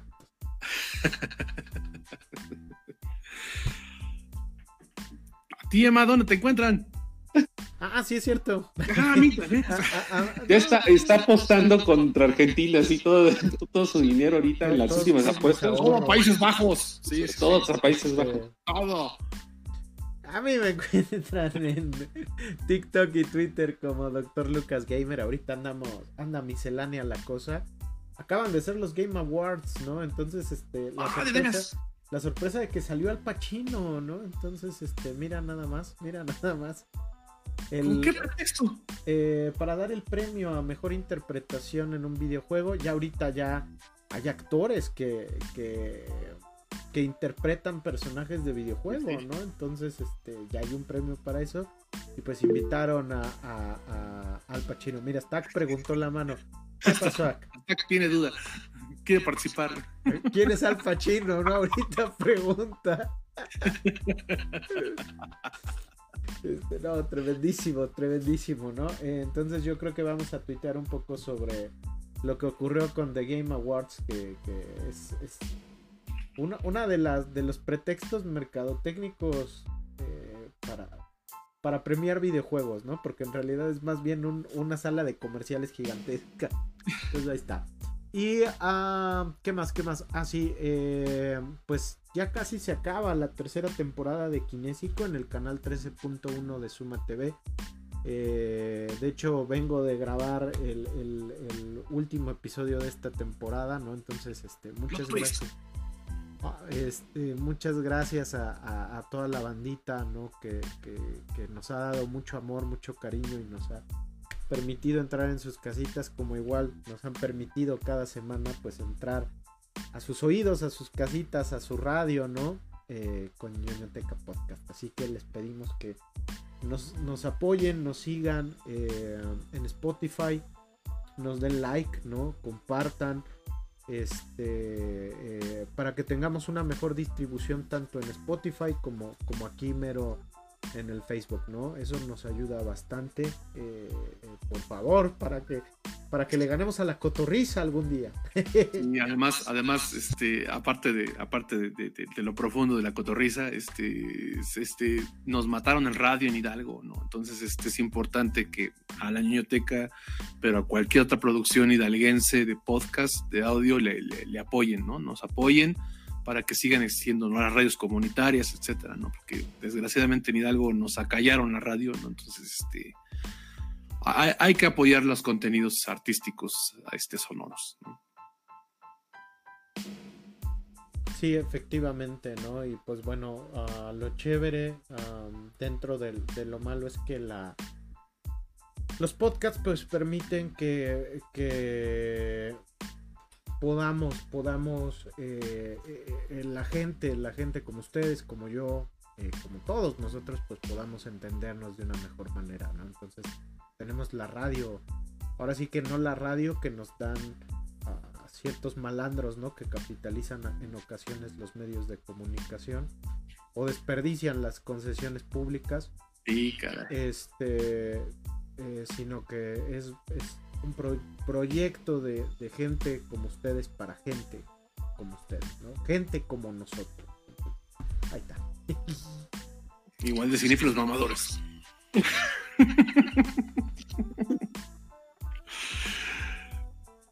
Pues ahí está, pues vámonos, vámonos muchachos, nos estamos viendo la próxima semana. No se pierdan, no se pierdan Combate Space el sábado, ¿no? Entonces, el- la, semi- ya lo- la siguiente semana ya estarán las finales, ¿no? Ya estará la final. del Es la día. final, ¿no? Ya. ya el próximo domingo es la final. Bueno, de este domingo en 8. Esa es la final. Sí, sí, sí. Pues sí, pues ya. Ahí estaremos platicando, ¿no? De- Semifinal Brasil-Argentina, ¿no? ¿Ustedes ¿Eh? cuáles, sus cuáles son sus semifinales rápidamente? este, Países Bajos, Brasil y Francia, Portugal. Yo ¿Tú, creo Emma? que igual me, me voy con, con Vlad. Países Bajos, este, yo iba a decir, este, Holanda, Países Bajos contra Holanda, este, Países Bajos contra Brasil y, ah, híjole, yo creo que va a ganar Francia, pero me gustaría un, un Inglaterra-Portugal, fíjate. ¿Y Yo, tú, tú? Argentina, Brasil y Francia, Marruecos. Eh, te digo, güey, la, la mala vibra, la mala vibra ante todo, güey. Tremendo, tremendo. Una cosa tremenda. Pues vámonos, esto ha sido ñoñoteca. Nos vemos mañana. Cuídense. Digo, la próxima. Mañana no. ¿cómo? Nos estamos viendo. Cuídense. No se callan dos horas, todavía vienen mañana, no, me chingan. Cuídense mucho. Nos vemos la próxima semanita. Claro que sí. Bye bye.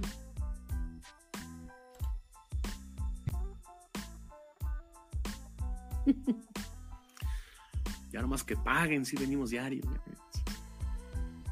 Que caiga el cheque de Space, a ver si es cierto. Pavos, ¿no? Que nos manden un pavo, ¿no? De regalo.